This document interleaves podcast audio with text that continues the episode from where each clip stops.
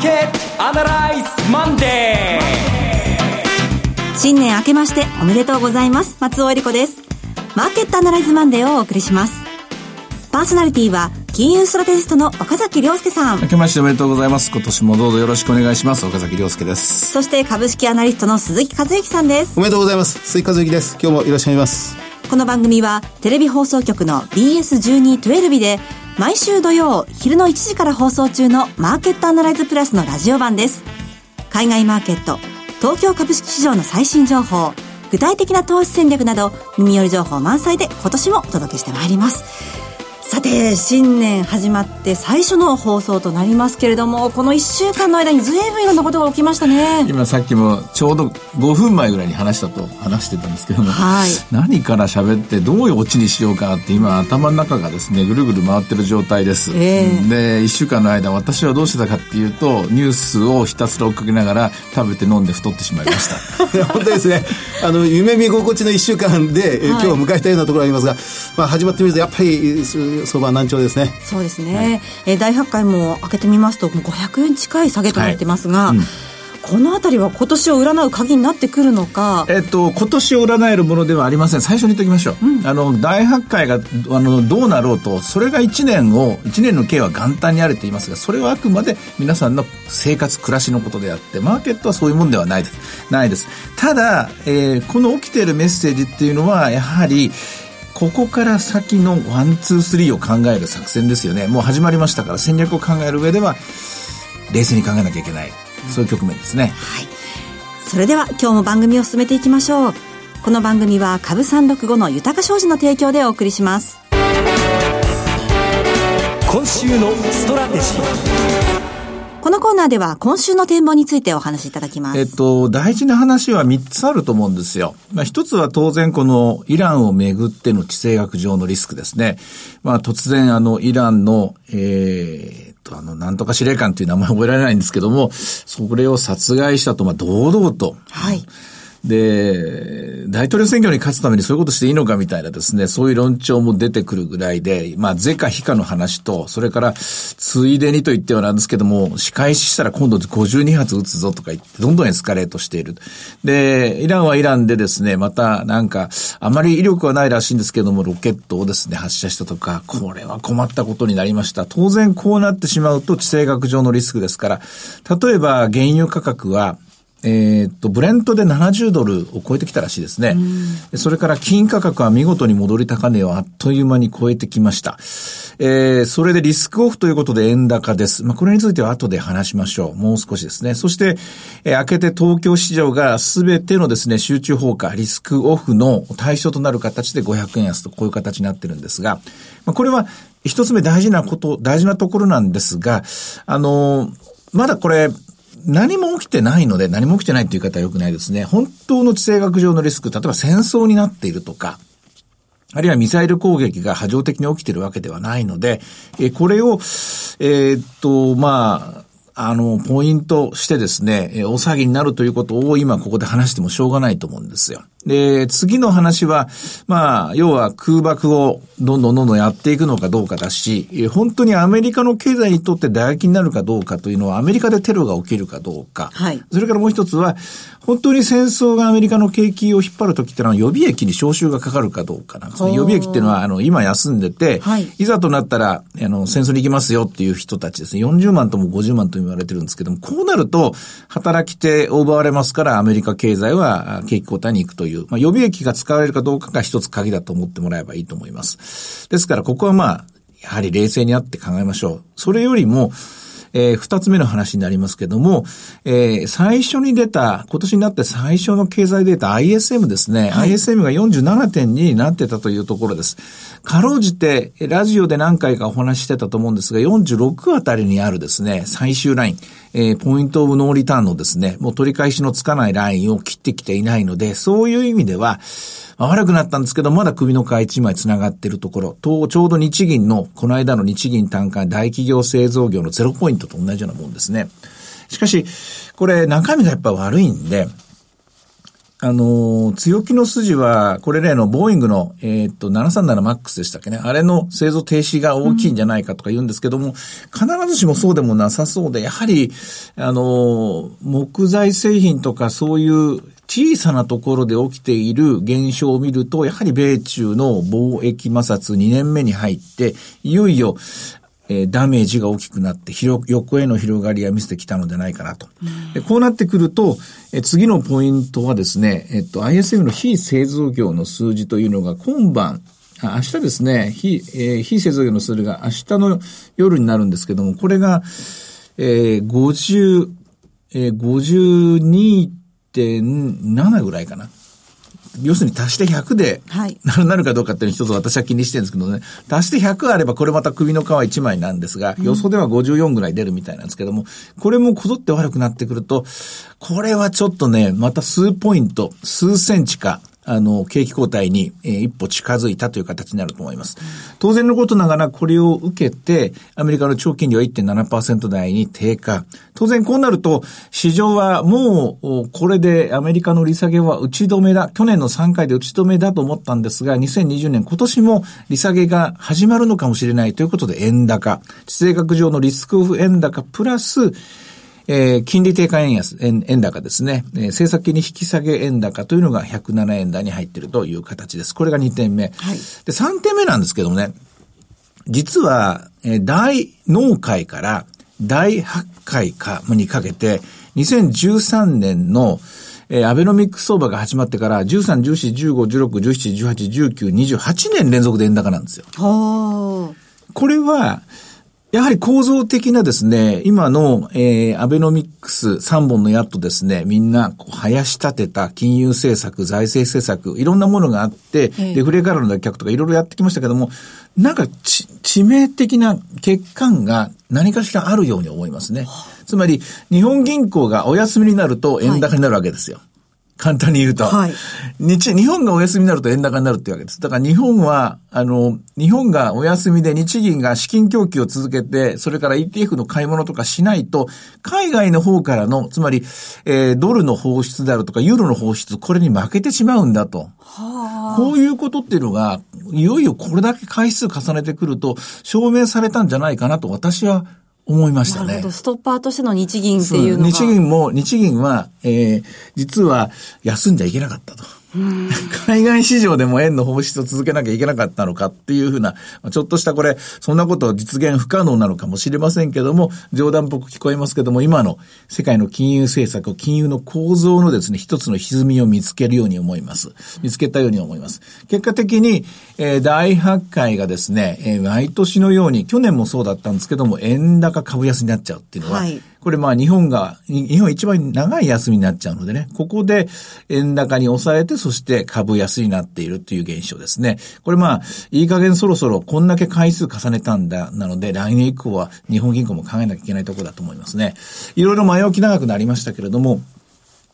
今週のせ、今週の戦略に関して言うと、先週、えっと、先週までやってますが、去年の相場一回忘れましょう。あ、そうですか。うん、あの2万4000一回忘れた方がいいと思います。うんあそこがあったからあそこまで戻りを待つのではなくて、新しい相場が始まったと思って、ゼロからスタートしたと思って、えー、今日のマーケット、まず1日目は様子見と、見てと思うんですけど、見ていいと思うんですけど、今日の高値が、はい、あるいは今週の高値になる可能性が出てきたと思います、これで。ですから、今週は今週でまたゼロクリア1から始めるつもりで、えー、先、えー、先週までの、つまり去年の相場を引きずらないで始めた方が私はいいように思います。で、アメリカに関して言うと、今週雇用統計待ってますので、でこれ毎回繰り返しですけども、アメリカは来週からまたスタートだと。というふうに見てもらえばいいんじゃないかなと思います。えー、今はとりあえず油断大敵と言いますか、慎重なスタート。えー、新年早々ですね、えー、転んで怪我しないようにと、それを皆さんに願うばかりです。ね、まさに本当にそうですね。私が、岡崎さんに質問というのも、私自身も今回のこのイランに対するアメリカの態度っていう、まあ、スタンスというのは、結構長引くなという感じがしましたね。だからあの、ここの先の大きな枠組みをこれで決定づけて、その意外と楽観論が強かった年明け、年末年始のような気がするんですが、あんまり今年楽観的に過ごすことはできないなっていう、まあ、この大発会ですね。まあ、トランプ大統領ばかりがそうじゃないんですけども、本当に今政治の世界っていうのは、選挙に勝つためには何でもするっていう時代が世界中で、それがグローバルスタンダードになってしまってるような気がするんですよね。はい、まあ、もちろんそうじゃないと大統領は言い張るのかもしれませんけれども、今やっているこうイライランとの応酬っていうのは、その一環のように見えて仕方がないんですよね。これはかえって状況を深刻化させて、大統領、トランプ大統領にとってもですね、マイナスの一手を打ってしまったんじゃないかなっていう気がしてならないですね。うん、本来はまだ株高を狙っていくところだったと思うんですけれども、うんそこに自ら。自らそっちの方が大事だ。弱腰と見られたくないと。うん、逆に、まあ、こうやって緊張感高めた方が自分には有利だと。他の大統領はできないだろうみたいな。まあ、そういうようなムードや、ムードを作りたいのかもしれませんけれども、まあ、この間、特に日本なんですけどもね、この間、あの、イランの大統領が来たばっかりじゃないですか。そうですね。一体全体これどうなってんだというので、まあ、これは私の残念ながら守備範囲じゃない、私には取れないボールが今出てるので、それこそ池上彰さんにでも聞かなきゃいけないのかもしれませんけども、えー、もう少し状況を我が国としては見守るしかないのかなと。あ、それから、カルロス・ゴンザの話もしなきゃいけないんですよね、我々はね。それもね、この年末の大きなニュースでしたね。あれはね、ひどいといえばひどいけども、見逃しちゃダメですよね、日本政府もね、あれは。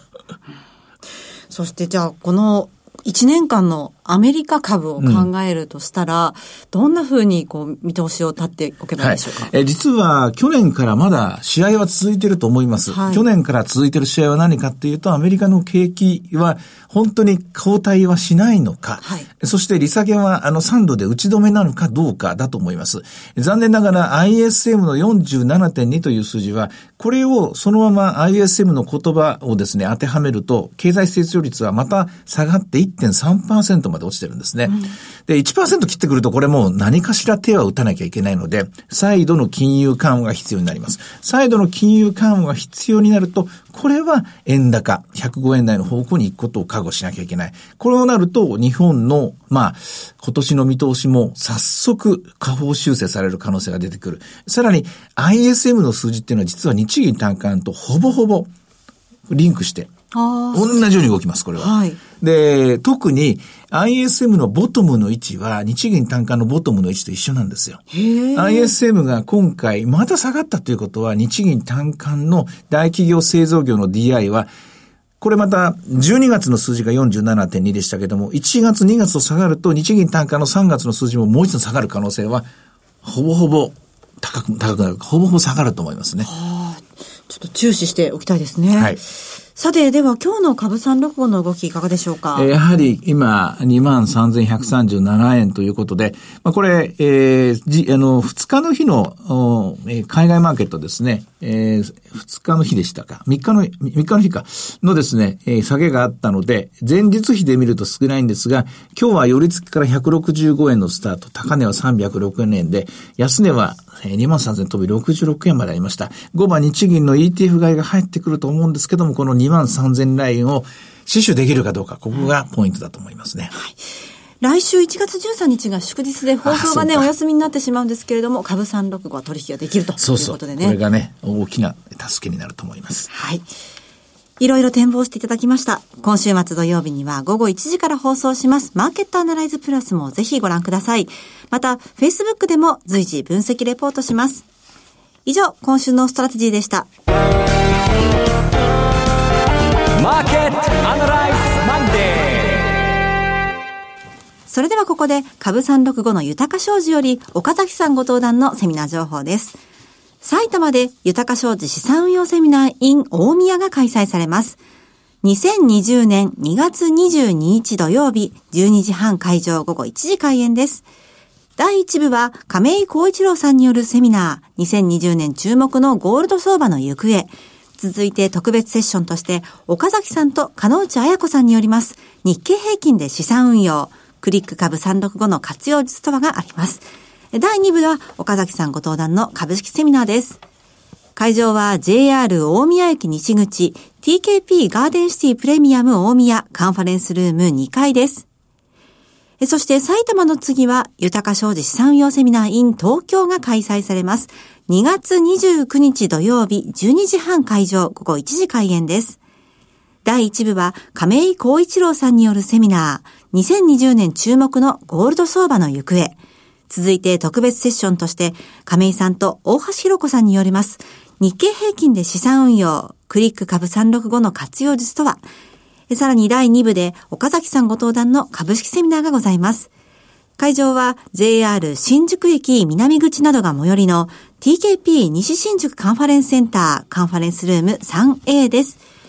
こちら埼玉、東京2つのセミナーは通常のセミナーと異なりまして、初めて参加されるお客様及び豊か商事にてお取引実績のあるお客様限定のセミナーです。応募者多数の場合は抽選となります。初めてセミナーにいらっしゃる方や、お取引実績のある方、東京や関東近郊の皆さん、ふるってご応募ください。ちょっといろんな話をしなきゃいけないんですけども、ここで、はい、あの、ゴールドの専門家の亀井さんにですね、えー、えー、来てもらうのは非常に心強いです。そうですね。うん、今まさに注目といったところですね。はい、さて、ご応募なんですが、豊か商事お客様サポートデスク、フリーコール0120-365-281 0120-365-281までお願いします。受付時間は土日祝日を除く9時から午後7時です。続きまして、毎週土曜日午後1時から放映中の BS1212 マーケットアナライズプラスからのセミナー情報です。埼玉、東京、福岡、横浜の順でセミナーが開催されます。まず、埼玉です。1月18日土曜日、会場は大宮ソニックシティ展示場です。え次に東京、リアルマーケットアナライズ 2020in 東京は1月25日土曜日、霞ヶ関駅、日比谷駅が最寄りのイーノホールです。その次が福岡です。2月1日土曜日、会場は博多駅が最寄りの TKP 博多駅前シティセンターです。最後に横浜です。2月8日土曜日、会場は港未来駅が最寄りの TKP ガーデンシティプレミアム港未来です。どちらのセミナーも BS1212 のマーケットアナライズプラスのホームページからリアルマーケットアナライズの応募フォームにご記入いただくか、お電話でご応募ください。電話番号は埼玉が0120-975-988 0120-975-988東京は0120-953-255 0120-953-255続いて福岡。0120-935-159 0120-935-159最後に横浜は0120-964-631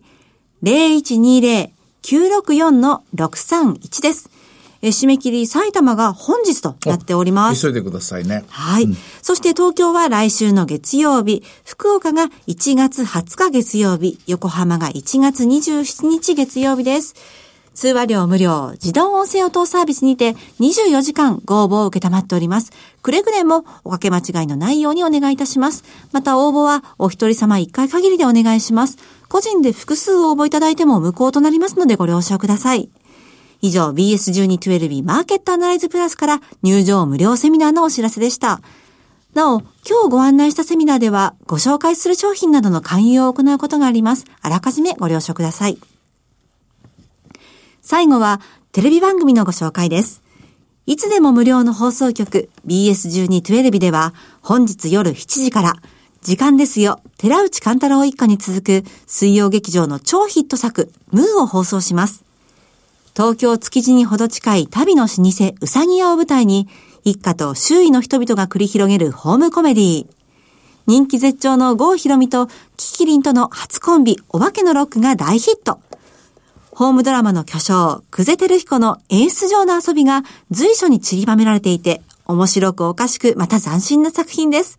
ぜひご覧ください。チャンネルの見方がわからない方は、視聴者相談センターへお電話ください。オペレーターが視聴方法をわかりやすくお教えします。03-5468-2122 03-5468-2122 BS1212 視聴者相談センターまで。フォローアップアナライズ今年も参りましょう。鈴木さんの注目企業です。はい、えーっと、銘柄は、えーウェザーニューズです。えー銘柄コード4825です。まあ、このお正月休みの間、もう大発会で銘柄一つだけ出すね、何しよう何しようってもう3、4日考えたんですが、考えついてウェザーニューズと決めたんですけど、はい。ところが今日のうん日本経済新聞の2ページ目に詳しくウェザーニューズの ことが紹介されてまして なんだか少しがっかりしてしまったような気がするんですが、あの、ウェザーニューズ、えご存知のように、えーまあ、これは気象予報会社ですね、サービスを提供して、世界最大の気象予報サービス会社であります。で、あの、これは今、世界50カ国にサービスを出しています。もともとあの、海運会社、はいえー船会社向けに、その安全な航行、えー海の上を渡っていくときに、えー事故のないようにというところから始まって、今、それを企業向け、それから個人向けにどんどんサービスを拡大しているというところです。で、自分のところで、あの、人工衛星をもうすでに打ち上げてしまってるぐらいで、そのテクノロジー志向の非常に強い会社でありますね。で、あの、まあ、これはあの、その、豪雨のリサーチもそうです。ゲリラ豪雨、それから台風、ハリケーン、サイクロンの予報も強いんですが、最近はあの、津波、はいえー海辺に津波レーダーを開発、自分で開発して、でそれを日本全国の沿岸、今のところ30カ所に配置して、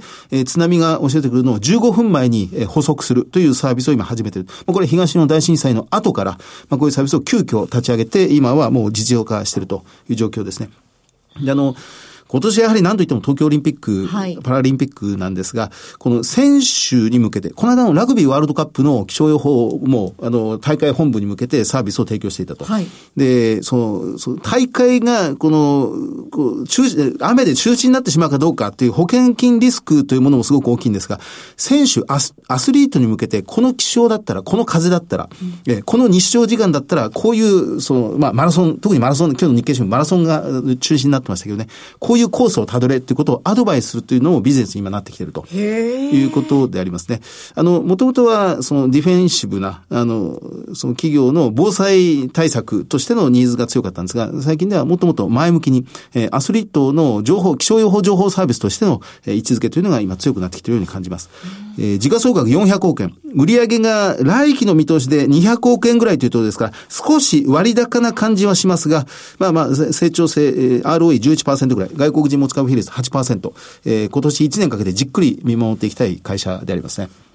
SNS も活用してね。はい。だからこういう会社がやっぱり AI とかスーパーコンピューターと多分タッグを組む時代がもうすぐそこに来てんじゃないかと思いますけどね。うん、確かにまた今年以降もまた巨大な台風などもね、あの予想されている中、こういったウェザーニュースの活動っていうのは助かりますよね。いやー、本当に台風は1年に2つも3つも押し寄せてくると。日本は台風立国みたいなところありますからね、はいえー安全にしていきたいと思います。はい。さあ、今年は年始早々、こう、占うのが大変な年になったなという印象なんですけれども、鈴木さんは今年の日本株、どんな風に捉えてますか？小型成長株が意外と出やすいはい企業、あの、時間帯に入ってきてるんじゃないかなというふうに思います。私はやっぱりね、厳しい局面が来ると思いますね。